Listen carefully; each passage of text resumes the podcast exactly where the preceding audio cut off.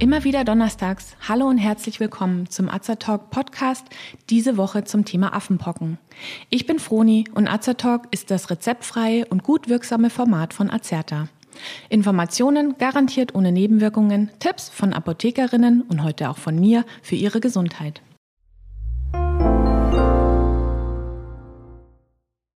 Seit etwa zwei Wochen kursiert eine neue Viruserkrankung in den Medien. Tageszeitungen und TV-Sendungen berichten von mehreren Fällen der sogenannten Affenpocken. Auch das RKI und die WHO haben sich bereits geäußert und raten dazu, Ruhe zu bewahren. Es scheint aktuell also kein erhöhtes Risiko von der Affenpockenkrankheit auszugehen. Doch von vorne, was sind Affenpocken eigentlich? Wie kann ich mich infizieren? Wie verläuft die Krankheit genau? Und schützt auch eine bestehende Pockenimpfung? Der Erreger der Affenpocken, mit offiziellem Namen Monkeypox Virus genannt, ist ein Virus aus der Gattung Orthopoxyvirus und gehört zur Familie der Pockenviren. Somit ist der Affenpockenvirus mit den Menschen und auch Kuhpocken verwandt.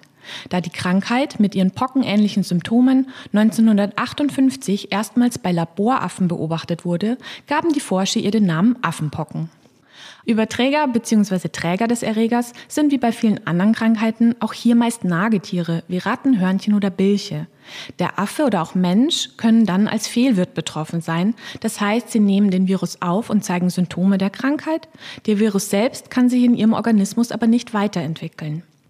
Da die Affenpocken somit von Tier zu Mensch übertragbar sind, spricht man von einer klassischen Zoonose. Ein weiteres Beispiel einer Viruszoonose wäre FSME, die Frühsommer-Meningoenzephalitis. Der erste offizielle Fall bei einem Menschen außerhalb eines Labors trat in den 1970ern in der Republik Kongo auf. Immer wieder wurde seitdem die Affenpockenkrankheit bei Menschen diagnostiziert, dabei insbesondere in West- und Zentralafrika. Diese beiden Regionen gelten als Endemiegebiet für das Affenpockenvirus.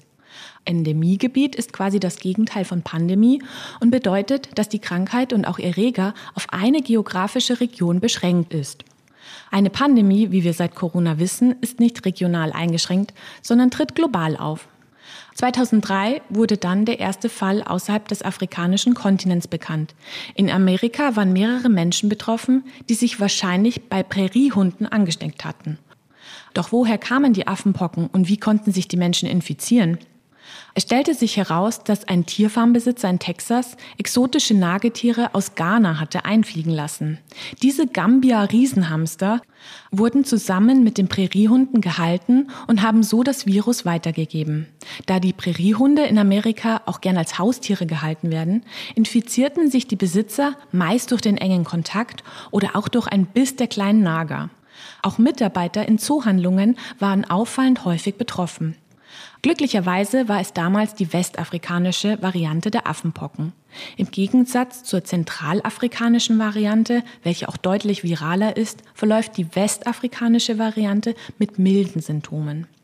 Auch die aktuellen Fälle in Deutschland, Großbritannien, der Schweiz und Schweden zeigen Symptome der westafrikanischen Variante. Betroffene leiden anfangs unter Fieber, Kopf-, Muskel- und Rückenschmerzen und geschwollenen Lymphknoten. Die Inkubationszeit beträgt 7 bis 21 Tage. Nach ein paar Tagen entwickeln sich dann typischerweise Flecken auf der Haut, die bestimmte Stadien durchlaufen. Zunächst verändert sich die Hautfarbe der betroffenen Stellen. Es bilden sich Pappeln, also kleine Knötchen, die zur Hautbläschen werden. Diese werden dann zu eitrigen Pickeln. Häufig beginnt es im Gesicht und wandert dann auf andere Körperteile über. Wird die Krankheit per PCR-Test bestätigt, sorgen Mediziner umgehend für die Linderung der Symptome. Gerade der Juckreiz, wenn die eitrigen Hautflecken abheilen, wird als sehr unangenehm beschrieben. Hier ist auch die Ansteckung für Pflegende im Krankenhaus oder Familienmitglieder einer erkrankten Person am höchsten.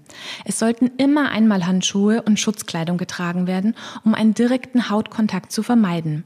Da nicht ganz ausgeschlossen ist, ob sich die Affenpocken auch über die Tröpfcheninfektion übertragen, ist auch ein Mundschutz zu empfehlen. Wir haben uns ja schon daran gewöhnt.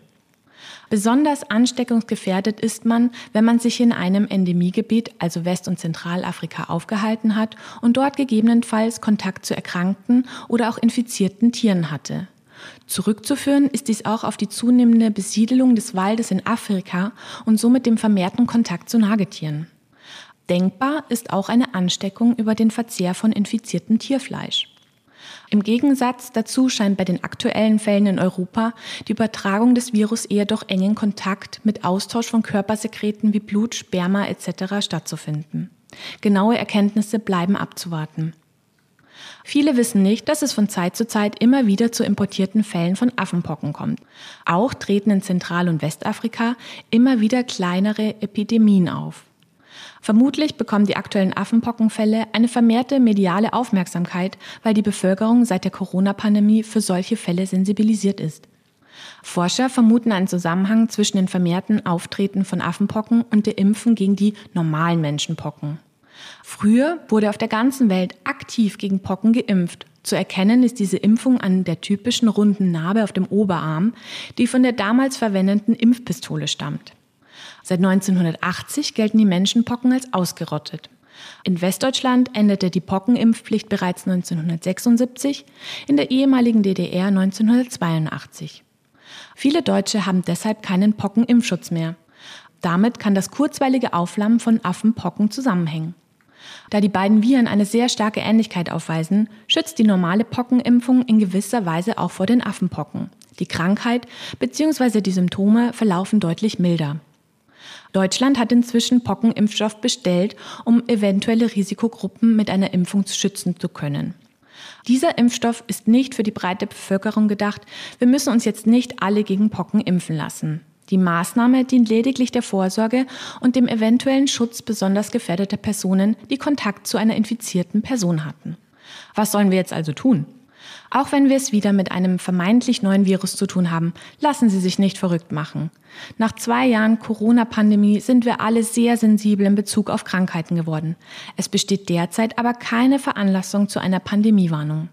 Vergessen Sie nicht, Stress schwächt das Immunsystem und ein gutes Immunsystem brauchen wir ja eigentlich immer.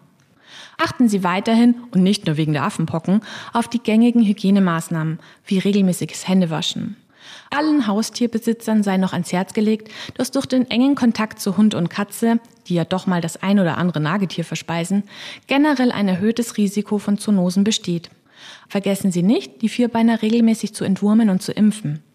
Sie möchten mehr zum Thema Impf- und Impfschutz wissen? Dann hören Sie gerne auch unsere Podcast-Beitrag Impf- und Impfangst.